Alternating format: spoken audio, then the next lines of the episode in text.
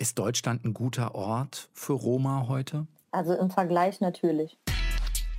Deutschlandfunk Nova. Deep Talk mit Sven Preger. Und mein Gast ist diese Woche die Schauspielerin Taisia Schumacher. Auf den Datenbanken oder bei Castern, wenn ich mich vorgestellt habe, oder bei Regisseuren, da habe ich das nicht gesagt. Wenn du von der Mehrheitsgesellschaft seit über 1000 Jahren irgendwie immer an den Rand der Gesellschaft gepresst wirst, dann hast du deinen Inner Circle und da hältst du zusammen, komme was wolle. Also das Z-Wort war schon immer falsch zu sagen, es war schon immer eine rassistische Fremdbezeichnung. Wir haben uns in unserer eigenen Sprache niemals selber so bezeichnet, wir sind entweder Roma oder Sinti. Es wurde unseren Menschen in die Haut eintätowiert und wir sprechen hier jetzt nicht von irgendwelchen Vorfahren von 500 Jahren, sondern von unseren Großeltern, wo wir als Kinder die Tätowierung in den Armen gesehen haben so in einem Nebensatz. Also ich kann mich noch erinnern, mein Geschichtslehrer hat gesagt, ach so ja, und die Sinti und die Roma auch. Ich glaube auch, wir sind einfach Kämpfer. Ne? Ich wünschte, ich hätte auch so den Arsch in der Hose auf gut Deutsch gesagt, dass ich das so eiskalt durchziehen kann. Ne? Deutschlandfunk Nova. Taisia, du hast im vergangenen Jahr auf Social Media dein Coming Out gehabt. Was hast du genau gemacht? Ja, ich habe so quasi meine Geschichte aufgeschrieben als Post, woher ich komme, dass ich mütterlicherseits Roma bin oder Romni, sagen wir. Und also es war nicht so, dass ich jetzt äh, gänzlich mein ganzes Leben lang äh, niemandem gesagt habe, äh, was mein Background ist. Nur als kleines Kind, äh, als wir nach Deutschland kamen, hat halt eben meine Mutter gesagt, ich soll es vor allen Dingen hier in Deutschland lieber nicht erzählen, weil wir sonst als dreckig und kriminell abgestempelt werden. Und dann hatte ich ein Gespräch nach der Black Lives Matter Demo mit einer ähm, deutsch-kongolesischen Schauspielkollegin und äh, sagte ihr dann, dass ich mir nur versuchen kann vorzustellen, in welchem 500 Jahre alten äh, transgenerativen Trauma ihre Menschen leben müssen. Und sie kannte meinen Background und ähm, sagte dann, Girl, euer Volk lebt im selben Trauma. Und dann war das so, ja, wow, da hat es dann einfach Klick gemacht, dass ich es einfach auch anerkennen konnte und erkennen konnte, weil meine Familie oder besonders auch meine Mutter, wir neigen so dazu, so dankbar zu sein, dass wir hier ähm, einfach gut und sicher leben können, dass wir dann, wenn wir die Sachen, die dann schlimm sind, ähm, so auch als solches anerkennen, dann als undankbar gelten würden, also für uns selber innerlich. Hm. Und deswegen äh, haben wir immer so ein bisschen dazu geneigt, das so auf Seite zu schieben. Ne? Und ähm, ganz viel Aufarbeitung ähm, fand ja auch gar nicht äh, wirklich statt, weil es dann doch irgendwo zu schmerzhaft ist. Ja, und nach dem Gespräch habe ich dann einfach gesagt, so, ich kann nicht mehr so in diesem Leugnen oder, oder Verstecken leben. Ich muss die Menschen einfach aufklären, so wie ich es mit zehn Jahren schon meiner Mutter gesagt habe, wo sie dann gesagt hat, nein, um Gottes Willen, das tust du nicht weil viele ja eigentlich nur gewusst haben, ach so, wir sind aus Russland. Ne? Das heißt, du hast es in dem Moment auch wirklich als Coming Out empfunden? Schon, also weil, wie gesagt, ich sag mal so, während meiner Schullaufbahn sind wir jetzt meine Eltern nicht hingegangen zum Rektor oder zu den Lehrern und haben halt eben gesagt, mütterlicherseits sind wir äh, Roma und wir sprechen Romanes und äh, sowas. Ne? Äh, da wusste das eigentlich nur so, ja, vermeintliche Freunde, sage ich mal. Ne? So. Und ähm, während der Schauspielschule war das eigentlich schon eher offen, also bin ich schon eher offen damit umgegangen, aber es war trotzdem im Berufsfeld äh, zum Beispiel auf den ähm, ganzen Datenbanken oder bei Castern, wenn ich mich vorgestellt habe oder bei Regisseuren, da habe ich das nicht gesagt, eben aus Angst irgendwie vor Vorurteilen oder wie auch immer, was da alles halt mit verbunden ist in, im eigenen Kopf auch. War das denn mehr was Eigenes, wo du gemerkt hast, es spielt sich bei dir ab? Oder ist dir, wenn du dich mal geöffnet hast, vielleicht auch signalisiert worden, oh, das sag mal besser nicht, oh ja. dass du eine Romni bist? Ja, doch, das wurde schon signalisiert. Kannst du das mal schildern, wie sich sowas abspielt? Also was als erstes jetzt äh, für Bilder in meinem Kopf äh, ähm, auftauchen, äh, ganz besonders in Russland. Also wir waren nicht so, dass wir nach Deutschland kamen und wir hatten keinen Kontakt mehr zu meiner Familie in Russland. Wir sind sehr verbunden bis heute noch wir haben dank Internet fast täglich Kontakt. Wir äh, sehen uns fast jährlich. Wenn wir da waren, wir äh, sind traditionell in Russland, also besonders auch in der Kleidung. Wir Frauen tragen eben Röcke. Wir sehen ja auch phänotypisch, unterscheiden wir uns ja auch.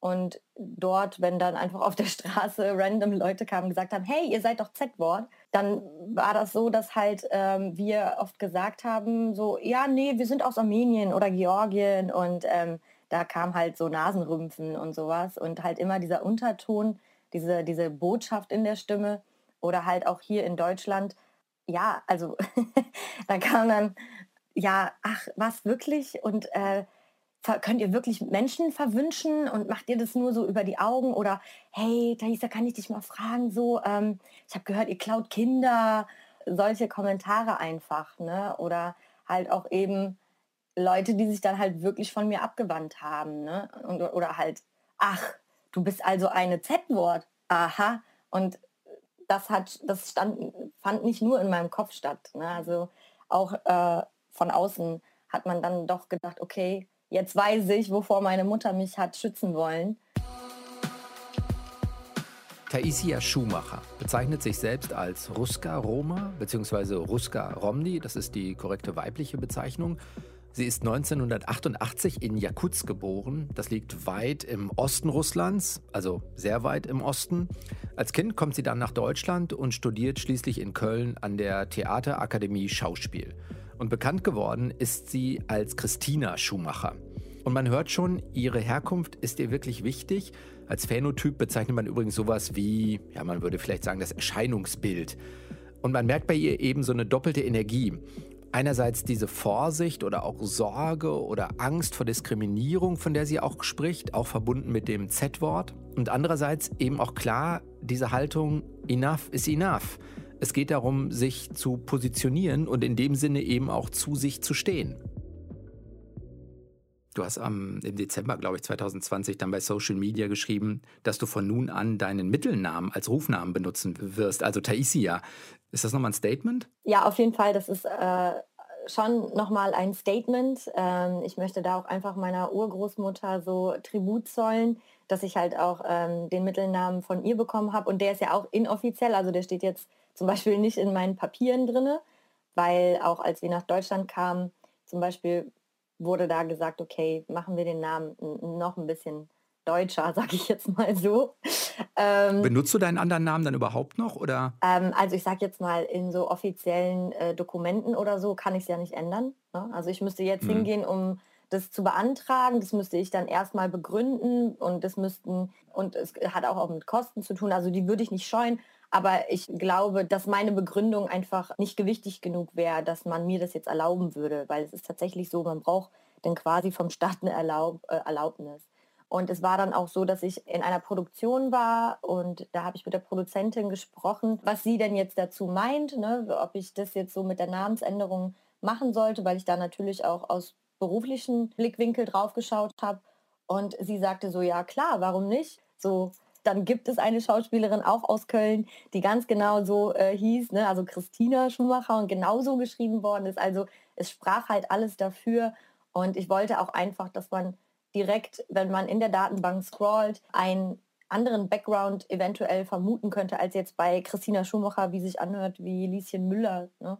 Wie waren die Rückmeldungen? Gab es Rückmeldungen überhaupt? Ja, ich habe viele Rückmeldungen bekommen, die ich überhaupt nicht erwartet habe. Ich habe viele Nachrichten von Betroffenen bekommen, die eben geschrieben haben, wir danken dir so sehr, wir verstehen das total, weil wir genau denselben Struggle haben oder wir haben genau dasselbe von unseren Eltern gehört oder ich sage bis heute nicht offen äh, ne, mein Background und ähm, von Kollegen auch ne, äh, ganz, ganz viel Zuspruch und klar, Manche kamen dann auch mit Kommentaren wie, ach so, jetzt leugnet sie quasi so ihren anderen kulturellen Hintergrund so und jetzt ist sie nur vollends äh, Vollblut-Romni und so sowas kam halt auch. Ne? Ich ähm, schiebe meinen anderen Russlands deutschen Background nicht auf Seite, aber ich hatte quasi viel mehr Möglichkeiten, diesen zu embracen. Also jetzt hier in Deutschland gesprochen, in Russland sieht das auch nochmal ganz anders aus, als jetzt mein äh, Romno-Background. Und zu dem Namen habe ich auch ganz, ganz viele schöne Rückmeldungen bekommen, wie toll der Name ist, äh, wie sehr sich meine Urgroßmutter doch freuen würde. Und also da habe ich eigentlich nur positive Rückmeldungen bekommen. Wie wichtig ist dir denn deine Identität als Romney? Sehr wichtig. Ich identifiziere mich damit, seitdem ich denken kann. Es ist jetzt nicht so, dass ich irgendwann eines Morgens letztes Jahr aufgewacht bin und gesagt habe, oh, wer könnte ich heute sein, auch bin ich mal eine Romney. Ich identifiziere mich wirklich, seitdem ich äh, denken kann, eben weil ich in Russland in meine Roma-Familie hineingeboren worden bin. Die ersten wichtigen Jahre, die ein Baby, ein Kleinkind lernt, die war ich in Russland und ich habe einfach dort den ganzen Spirit so aufgesaugt, sage ich mal. Und das ist mir schon sehr wichtig, weil ich liebe unsere Kultur, ich liebe meine Familie und auch wenn wir ähm, besonders diejenigen mit Romno-Hintergrund, äh, die emigriert sind nach Deutschland, da den Struggle haben mit dem Leugnen oder dem Verstecken, sind wir trotzdem stolz. Und ähm, wenn man dann einfach die ganze Aufarbeitung dann geleistet hat, halt auch einfach historisch Fakten zu wissen, dann hat man irgendwann so ein Standing, dass man sagen kann, okay, die ganzen Glaubenssätze, die ich so in mir habe, die sind einfach falsch, ja, und nicht richtig. Und ähm, ich kann jetzt sagen, ich habe ein Standing und kann das auch und möchte das auch nach außen tragen, weil ich damit einfach dann auch ein Sprachrohr sein kann für diejenigen, die es vielleicht nicht so einfach haben, sich hinzustellen und zu sagen, so, ich bin jetzt Romni oder ich bin Rom oder Sintetzer oder Sinto. Deswegen ist mir das schon sehr, sehr wichtig, weil ähm, ja, ich, ich bin, wie ich bin und das gehört eben dazu. Kannst du beschreiben, was diese Identität für dich ausmacht? Ähm, inwiefern genau meinst du das ausmacht? Also wo sozusagen sichtbar wird, dass das für dich eine Romni- ähm, oder Roma-Identität ausmacht, vielleicht im Unterschied zu vielleicht einer russischen Identität oder vielleicht ist das auch eine Mischung aus beidem oder so. Ja, also eine Mischung ist das definitiv, denn ähm, wir sind auf der ganzen Welt verteilt. Und natürlich wurde unsere Kultur auch durch das Land geprägt, in dem wir eben gelebt haben. Also wir sind zum Beispiel in Russland seit über 300 Jahren beheimatet. Ja? Sinti sind in Deutschland seit über 700 Jahren beheimatet. Was es ausmacht, also ganz klar der Familienzusammenhalt. Ja? Also der ist ganz groß geschrieben. Ich sage jetzt mal so, der war einfach auch zum Überleben notwendig. Ja? Wenn du von der Mehrheitsgesellschaft seit über 1000 Jahren irgendwie immer an den Rand der Gesellschaft gepresst wirst, dann hast du deinen Inner Circle und ähm, da hältst du zusammen, komme was wolle. Oder auch die Definition äh, von Familie, wo, wo hört sie auf? Ne? Also bei vielen ähm, deutschen Freunden, ne, für die hört Familie dann wirklich mit der Großmutter, dem Großvater auf. Oder die Cousine ist dann nur Cousine, wenn sie wirklich von von einer der Elternteile äh, die Tochter der äh, von der Schwester ist oder sowas. Ne? Bei uns ähm, ist die Cousine im dritten Grad immer noch Cousine. Und die ist nicht weniger nah dadurch, sondern genauso nah. Genauso, genauso. Ähm, und ich sag mal so, bei uns nochmal ganz extrem, weil väterlicherseits ist meine Familie ja, sind sogenannte Russlandsdeutsche. Ich finde diesen Begriff ein bisschen schwierig, sage ich mal, in dem Sinne, weil Russlands Deutsche ja keine Ethnie ist, sondern halt einfach Deutsche gewesen sind, die vor 300, 400 Jahren eben nach Russland emigriert sind und dort eben auch äh, Unterdrückung erfahren haben und dort der Zusammenhalt innerhalb der Familie halt auch ganz, ganz wichtig zum Überleben gewesen ist. Und deswegen ist nochmal das ganz ausgeprägt bei uns. Und ich glaube auch, wir sind einfach Kämpfer. Ne? Also äh, es bedeutet immer, immer zu kämpfen, ähm, ein Standing zu haben, geraden Rücken zu haben, weil wir eben diejenigen, die privilegiert sind und, ich, und dessen bin ich mir bewusst und ähm, reflektiere das auch täglich, wir, wir haben dieses Standing oder diese Möglichkeiten für unsere Menschen zu kämpfen. Und mir ist es ganz wichtig, dass wir unsere Menschen eben auch vor allem in Osteuropa nicht vergessen, dass wir die da mitnehmen. Das heißt, es ist auch nochmal ein anderer Sinn oder ein sehr stark ausgeprägter Sinn von Zusammenhalt und auch Solidarität, die jenseits über den eigenen Lebensalltag jetzt bei dir im Rheinland oder bei mir im Rheinland irgendwie hinausgeht? Ja, definitiv. Also ich sehe es auch zum Beispiel, was ja überhaupt gar nicht aufarbeitet worden ist, ist ähm, die Sklavereigeschichte von 500 Jahren in Rumänien mit unseren Menschen. Erst 1856 wurde das verboten, da denke ich mir einfach, das hätten halt einfach wirklich auch wir sein können, ja. Wenn jetzt meine Vorfahren nicht gesagt hätten im 19. Jahrhundert, okay, wir gehen jetzt mal so an, an den Rand der Welt nach Sibirien, ja, ähm, das hätten halt einfach wir sein können. Das löst einfach etwas in mir aus. Ist das Trauer? Ist das ähm, Sorge? Ist das vielleicht auch ein Privilegiengefühl der späten Geburt oder was löst es in dir aus? Ja, es löst definitiv Trauer aus. Es ähm, löst auch, ja, es löst auch einfach Wut aus, dass es halt einfach so gewesen ist. Plus, dass es halt einfach so gesilenced wird. Ne? Also, wie gesagt, wer, wer weiß heute, von der, Skla also von der Sklavengeschichte unserer Menschen. Auch Kolumbus hat die ersten zwei Sklaven, Roma-Sklaven aus Spanien mit nach Amerika gebracht. Oder auch die NS-Zeit in Geschichtsbüchern. Was haben wir in der Schule davon gelernt über Sinti und Roma? Das war dann vielleicht, wenn es höchstens da war, so in einem Nebensatz. Also ich kann mich noch erinnern, mein Geschichtslehrer hat gesagt, ach so ja, und die Sinti und die Roma auch. So, und das war's. Ne? Ähm, was die Sinti hier einfach durchlebt haben, ähm, das ist unvorstellbar. Ne? Und das hätten halt einfach auch meine Menschen sein können, meine Familie sein können. Wie gesagt, und das löst ganz viel Solidarität aus und auch irgendwo die Verantwortung, da zu sagen, das darf nie wieder passieren und wir müssen die Menschen aufklären. Es braucht Aufklärung, es braucht ganz, ganz, ganz viel Aufklärung glaube, es ist nicht übertrieben zu sagen, dass das Wissen über Sinti und Roma tatsächlich nicht besonders weit verbreitet ist. Und, das darf man, glaube ich, auch sagen, nicht wahnsinnig gut erforscht. Das beginnt schon bei so Fragen wie, also wie viele Sinti und Roma leben eigentlich in Deutschland? Die Schätzungen gehen da relativ weit auseinander. Da gibt es Zahlen zwischen 50 und 60.000, das geht aber auch bis 150.000. Oder auch was den Völkermord an den Sinti und Roma angeht im Nationalsozialismus, fehlt es eben an sicheren Daten. Auch hier gehen die Zahlen der Opfer sehr weit auseinander, zwischen etwa 100.000 bis 500.000. Dabei gibt es gute Quellen zur Kultur, zur Herkunft und über das Leben der Sinti und Roma. Eine davon ist zum Beispiel das ROM Archive. Das ist eine Mischung aus Magazin und Archiv, gibt es auch auf Deutsch und hat im vergangenen Jahr auch einen Grimme Online Award gewonnen. Das verlinken wir einfach mal bei uns auf der Page. Und Taisia engagiert sich auch bei Sinti Roma Pride. Die sind zum Beispiel bei Facebook oder Instagram aktiv und klären da eben über Kultur, Leben und Geschichte von Sinti und Roma auf. Kannst du sagen, wann dir Ansätze dieses Komplexes so zum ersten Mal bewusst geworden sind? Du hast vorhin mal sowas gesagt, wie ja, mit zehn habe ich gemerkt, da ist irgendwie bin ich vielleicht mehr Roma als, äh, als Russin oder so. Lässt du das so, kannst du das so äh, verorten, dass das wirklich so ein Ereignis für dich war? Äh, tatsächlich schon. Also ähm, wenn wir in Russland gewesen sind, äh, ich habe es nie hinter, ich war ein Kind, ne? Ich habe es nie hinterfragt, warum sieht denn jetzt der äh, Wladimir anders aus als mein Opa, ne? So. Oder warum sprechen wir eigentlich noch eine Sprache? Warum ziehen sich unsere Frauen ganz anders an als die russischen Frauen?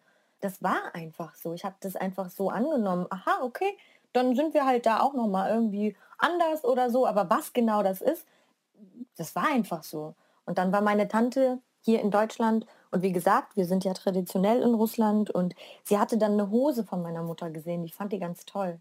Und ich war dann halt so neun oder zehn, genau. Und habe dann gesagt, ja, Tante, dann schenkt die Mama dir die, dann ziehst du die halt in Russland an, ist doch cool. Und dann hat sie mich angelächelt, leider ist sie schon früh gestorben, hat mich angelächelt und meinte so, ach mein Töchterchen, du weißt doch, das dürfen wir nicht oder beziehungsweise das tragen wir nicht. Und dann hat es so Klick gemacht. Also da fiel es mir wirklich wie Schuppen von den Augen. Und dann bin ich halt direkt zu meiner Mama gerannt und habe gesagt, Mama, ich muss die Leute aufklären. Wir sind ja, wir sind ja gar nicht nur russisch, wir sind ja, wir sind ja viel mehr Roma. Und war so total, dass ich einfach das auch definieren konnte und eine Begrifflichkeit dazu hatte und sowas. Ne? Also das, das war für mich ja wie ein Feuerwerk und ich war so stolz darauf. Und, äh da ist aber auch was in, an den Platz gefallen, wo vorher schon Fragezeichen für dich da waren. Also man, diese, äh, diesen Erkenntnismoment spürt man ja meistens, wenn man vorher schon so eine Frage in sich hatte, dass man denkt, ach deshalb oder so ist das oder das habe ich vielleicht gespürt und jetzt habe ich eine Antwort auf eine Frage, die irgendwie schon in mir war. Genau, aber wie gesagt, das war, glaube ich, also diese Fragezeichen, die vielleicht tatsächlich in mir waren, ähm, waren aber so gar nicht präsent oder bewusst im Bewusstsein jetzt. Ne? Aber klar, ne, wenn dann da diese Erkenntnis kommt und ich kann das dann quasi verbuchen irgendwo, dann klar, bestimmt waren da diese Fragen, nur einfach ähm, kann ich sie bewusst nicht greifen. Ne? Wir waren halt anders. Tasia, wir haben immer für unsere Gäste so eine kleine Spontanitätsübung ähm, vorbereitet. Oh nein. Wenn das geht, äh, du bist ja Schauspielerin, insofern. Oh, dieser Satz. Damit ist alles, das musst du doch können. Ist geil, ne? Das ist so herrlich. Ja, ja, man, äh, gut, wir haben aber kein Skript, also insofern, wir, wir, wir gucken mal, wie spontan, äh, wir lassen uns in die Situation fallen und spüren mal, was da ist. Okay. Wenn das geht, vervollständige mal bitte folgende Sätze. Oh Gott. Mein Lieblingsort zum Leben ist, Karibik? Ich war noch nie da, aber das kam jetzt so. warum Karibik? Weil Strand? Ja, wahrscheinlich immer Sonne. Äh, ne? Also wie gesagt, ich war noch nie da, aber das kam jetzt so als erstes rausgeschossen. Ich habe in deiner, äh, in deiner Biografie als Schauspielerin, äh, gibt es, glaube ich, diese Kategorie Orte, an denen ich leben könnte oder arbeiten könnte oder Ja. irgendwie sowas. Das ist ganz skurril. Von Amerika bis, ich glaube, Dortmund ist auch dabei. Ja, wir sind tatsächlich breit gefächert, sage ich jetzt mal so. Also allein väterlicherseits ähm, sind meine Verwandten so wirklich in ganz Deutschland äh, verteilt. Ach, wählst du wirklich die Orte, die du dann da angibst, auch wo du im Zweifelsfall eine private Anlaufstelle natürlich. hättest? Natürlich. Ja, also das macht auch was aus. Ne? Also Ja, klar. Caster und Produktion gucken ja auch, okay, ähm, Wo können wir Reisekosten sparen? ja. So ist das. Das macht, das macht, das ist ich. tatsächlich ein Kriterium, ne? Und je mehr da drin steht, warum nicht? Also Amerika habe ich dann halt Freunde, ne? So, äh, wo ich weiß, ah ja, da kann ich ja mal kurz Hallo sagen, so nach dem Motto. Also ähm, ich bin, ich, ich habe eigentlich schon ein, gut, ein gutes Netzwerk. Die beste Serie, die ich kenne, ist. Oh Gott, es sind so viele. Aber weil ich jetzt kürzlich äh, Ginny in Georgia geguckt habe, ähm, wird es wohl jetzt gerade Ginny in Georgia sein. Ja, Hilf mir kurz, die geht Das- worum? Kenn ich das ist so cool. Erzähl. Äh, Georgia ist eine alleinerziehende Mutter, die hat zwei Kids. Ähm, sie ist halt echt, also die ob alleroberste Regel, ähm, wenn man zum Beispiel äh, Ivana Chabak als Coach kennt, ist halt never judge your character. Und ähm, sie macht halt echt krasse Sachen, ne? Aber du kannst sie irgendwie einfach nachvollziehen und denkst dir manchmal so, boah, ich wünschte, ich hätte auch so den Arsch in der Hose auf gut Deutsch gesagt, dass ich das so eiskalt durchziehen kann. Ne? Also ich gebe auch ehrlich zu, Game of Thrones, ich habe Cersei am Anfang echt, ich habe die richtig gehasst. Ne? Never Aber judge your character. Ja, aber war ja nicht meiner, ich musste den ja nicht spielen. Ja, stimmt, das stimmt. aber, Und ähm, hinterher nicht mehr? Also äh, ich konnte sie tatsächlich, und das ist einfach äh, aufgrund Lina Headys ähm, grandiosem Schauspiel, äh, auch nachvollziehen. Ne? So. Aber die guten Bösewichte, das ist ja gut, wenn man sich auch ein Stück mit denen irgendwie Ja, und wenn das ein Schauspieler schafft, wow. Also für mich ist auch ganz klar, ähm, ich, ich war früher immer so, ah, ich möchte so die schönen Rollen spielen und so. Heute sage ich ganz klar so, boah, ich liebe den Antagonisten, der hat so viele Schichten und den musst du so profilen, um dahinter zu kommen, warum er das macht, wie er es macht. Und ähm, ja, also ich finde den Antagonisten, Ist ja, das challenging. finde ich mega, also da denke ich auch direkt an Ben Kingsley, ne? der ja halt immer irgendwie so so echt so ganz, noch mehr als nur einen doppelten Boden irgendwie hat mit seinen Bei Charakteren. dem denke ich als erstes an Mahatma Gandhi, aber das ist natürlich auch sehr im Klischee jetzt gerade. Ja, aber es ist ja Schauspiel ist für mich, mein Leben, meine Berufung, ja. auf jeden Fall. Also durch Schauspiel habe ich einfach so viel über mich selber gelernt.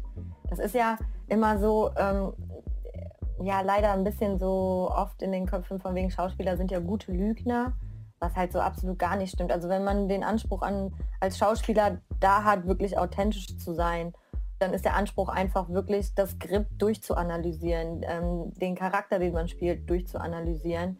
Ich bin der Meinung, dass man erst überhaupt, also je besser man sich selber kennt, hm, dann hast du einen Zugriff auf diese Emotionen. Genau, desto besser ähm, hast du auch irgendwie so diese, diese Parallelen, die du ähm, zur, zum, zur Psyche eines Menschen oder zur, zur Verhaltensweise, je mehr reflektierter du über dich selbst, selbst bist, kannst du eben viele ähm, Parallelen zu anderen Charakteren und Verhaltensweisen und Motivations und all das ziehen und gibt dir einfach ein viel größeres Spektrum an Verständnis. Diese Rolle würde ich gerne mal spielen.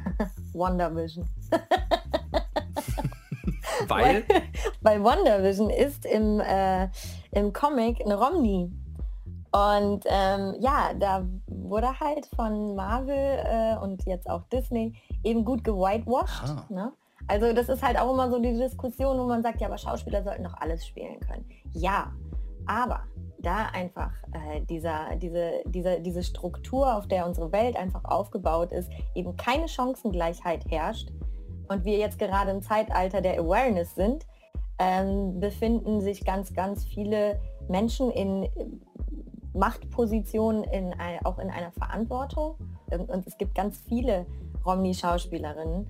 Und ähm, das hat halt einfach mit Whitewashing zu tun, was halt einfach auch ein großes Thema ist. Also die Besetzung äh, durch weiße Schauspieler und Schauspielerinnen für kulturell eigentlich anders geprägte Rollen. Genau. Und ich sag mal so, wenn wir irgendwann, ich, ähm, bin, ich bin jetzt mal nicht zu hoffnungsvoll, äh, dass ich sage, ich erlebe das noch äh, zu meinen Lebzeiten, aber wenn wir irgendwann diese Equality haben, dass eben äh, alle das spielen können, was sie wollen oder wo sie halt eben reinpassen. Oder alleine, alleine wenn nur die Chance zu einem Casting da ist. Und dann aber eben der Schauspieler das bekommt, der einfach da am nächsten dran ist ähm, mit seinen Fähigkeiten oder mit seiner Darbietung der, äh, des Charakters, dann bitte, dann soll das so sein. Aber solange das halt eben einfach strukturell nicht ist und das war ja auch einfach ein, ein Machttool, um eben äh, marginalisierte äh, Menschengruppen zu unterdrücken. Heißt das denn, dass ihr bei Sinti Roma Pride jetzt vor allen Dingen Aufklärungsarbeit macht oder sagt, okay, das, was du vorhin noch angedeutet hast, ja, auch mal Wissen um Geschichte ähm, ne, einer breiteren Masse an Menschen ja, näher zu bringen, zur Verfügung zu stellen, einfach auch um gegen diese ständigen Vorurteile, die du vorhin ja auch schon geschildert hast, anzugehen? Ja, das ist auf jeden Fall ähm, den Auftrag, den wir da sehen. Sinti Roma Pride wurde vor sieben Jahren gegründet Anfangs war es halt einfach, um Hate Speech im Internet äh, gegenzuhalten. Heute ist es so, dass wir einfach auch vor Ort äh, unseren Menschen helfen. Also sowas machen wir dann auch, dass wir da ähm, begleiten, dass wir ähm, da die interkulturelle Kompetenz einfach auch mitbringen und da die Gap von Sprachbarriere vielleicht auch schließen können. Wir klären halt ganz viel auf auf unserer Insta-Seite, auf Facebook, zum Beispiel auch über die Sklavengeschichte. Äh, je mehr Menschen wir damit erreichen können, um damit dann halt mit ähm, Vorurteilen aufräumen zu können, desto besser natürlich. Wenn man jetzt mal guckt, du hast es jetzt auch mehrfach erwähnt, die NS-Zeit ist 75 Jahre her. Hast du das Gefühl, ist Deutschland ein guter Ort für Roma heute? Also im Vergleich natürlich. Ja, also wenn wir das mit Osteuropa vergleichen, ist es natürlich, aber nichtsdestotrotz ähm, erleiden unsere Menschen ähm, Benachteiligungen, äh, behördliche Willkür und ähm, wir kriegen das halt ganz deutlich mit, ne? weil wir einfach betroffen sind oder eben auch durch Sinti Roma Pride, dass die Leute sich an uns wenden. Und man muss ja einfach auch wissen, dass unsere Menschen überhaupt, dass, dass der Völkermord an unseren Menschen anerkannt worden ist. Dafür mussten wir ja erstmal kämpfen, 40 Jahre lang. Unsere Menschen haben noch bis in die 70er Jahre in Baracken leben müssen. Ne? Und ähm, das wissen, das, das wissen so viele einfach nicht. Und das ist einfach erschreckend. Und da sehen wir einfach unsere Verantwortung, da aufzuklären. Das heißt auch, du hast es auch, glaube ich, zweimal erwähnt, das Z-Wort ist auch was, was euch heute immer noch entgegengebracht wird, obwohl es natürlich äh, für den Völkermord an Sinti und Roma im Nationalsozialismus steht. Genau, also das Z-Wort war schon immer falsch zu sagen, es war schon immer eine rassistische Fremdbezeichnung. Wir haben uns äh, in unserer eigenen Sprache niemals selber so bezeichnet, wir sind entweder Roma oder Sinti oder halt eben die ganzen, also wir sind ja keine homogene Masse, wir sind ja sowas von extrem divers aber besonders hier in Deutschland, besonders das Wort auf Deutsch, das war einfach so der, der, die Spitze des Eisbergs, ähm, was dieses Wort angeht. Es wurde unseren Menschen das in, in die Haut eintätowiert. Und wir sprechen hier jetzt nicht von irgendwelchen Vorfahren von 500 Jahren, sondern von unseren Großeltern, wo wir als Kinder die Tätowierung in den Armen gesehen haben. Ja? Und ähm, Deutschland ist da einfach in der Verantwortung, dass das in den Schulen gelehrt wird. Und ähm, deswegen sehen wir da einfach auch bei Sinti Roma Pride, dass wir quasi die Sache selbst in die Hand nehmen müssen, weil es macht keiner für uns. Wir, wir sehen es ja. Wir erfahren es fast tagtäglich. Ne? Wie schaffst du es dabei, gute Energie, Hoffnung aufrechtzuerhalten? Weil das sind schon Rückschläge, die man erlebt, die nicht gut tun. Ja, also definitiv den Rückhalt von meinen Mitstreitern, ne? von meiner Familie einfach auch. Und ich weiß nicht, vielleicht bin ich, vielleicht bin ich einfach so gestrickt, vielleicht bin ich so ein Naivchen und ähm, ja, aber gute Energie zu haben und auch da einen Zugriff drauf zu haben, ist nicht naiv. nee, also äh, ich weiß nicht, vielleicht ist das so mein Naturell, ne, dass ich halt auch sage, so äh, die, so ist, äh, wie, ja, zu sagen, es gibt keine Grenzen, ist ähm, auch nicht ne, so, äh, ich glaube, ähm, zu sagen, äh, jeder ist des Eigenglückes Schmied, ist immer nur in einem gewissen Rahmen ähm, äh, kann nur in einem gewissen Rahmen gesteckt sein, weil wenn ich jetzt daran denke, in Osteuropa unsere Menschen, die können nicht mal eben so sagen, jeder ist seines eigenen Glückes Schmied, wenn sie da strukturell oder wenn in Ungarn sogar äh, jetzt im 21. Jahrhundert zum, sagen wir jetzt mal, zweiten Völkermord ähm, protestiert wird, ja. Und Orban lässt es halt einfach so zu. Da kann man dann halt nicht sagen, jeder ist des eigenen Glückes Schmied, aber. Ja, um das zu sein, brauche ich eben auch Möglichkeiten. Ne? Also um das, damit das wahr wird, müssen die Strukturen stimmen. Genau, richtig. Und ähm, ich bin da halt dann in meiner Position kann ich sagen, okay, ich träume jetzt groß. Und dann habe ich auch den Drive dahin zu, zu gehen, zu meinem Ziel. Bist du stolz, eine Romney zu sein? Ja. Wobei man ja immer sagt, so ja, wie kann man denn auf etwas stolz sein, was man selber ja gar nicht gemacht hat. Aber ähm, doch, es ist stolz, weil ich einfach sehe, wie meine Familie, auch meine Mutter, äh, die Geschichten, die sie als Kind äh, äh, leben musste, eben aufgrund dieser Ausgrenzung und allem, wie, wie nichtsdestotrotz wir unsere Kultur beibehalten haben, wie wir weiterkämpfen, wie wir einfach trotz allem irgendwie alle so ein großes Herz haben und so warmherzig sind irgendwie. Und das wird mir weitergegeben, das wird mir vorgelebt, das lebe ich meinem Kind vor. Deswegen doch kann ich da sagen, ich, ich bin da stolz drauf, ja. Sagt Taisia Schumacher, Schauspielerin und war diese Woche zu Gast im Deep Talk. Vielen Dank für das Gespräch. Vielen, vielen Dank. Sehr gerne. Das war der Deep Talk für diese Woche. Ich bin Sven Preger und erstmal raus. Macht's gut. Ciao. Deutschlandfunk Nova. Deep Talk. Jeden Mittwoch um 20 Uhr. Mehr auf deutschlandfunknova.de.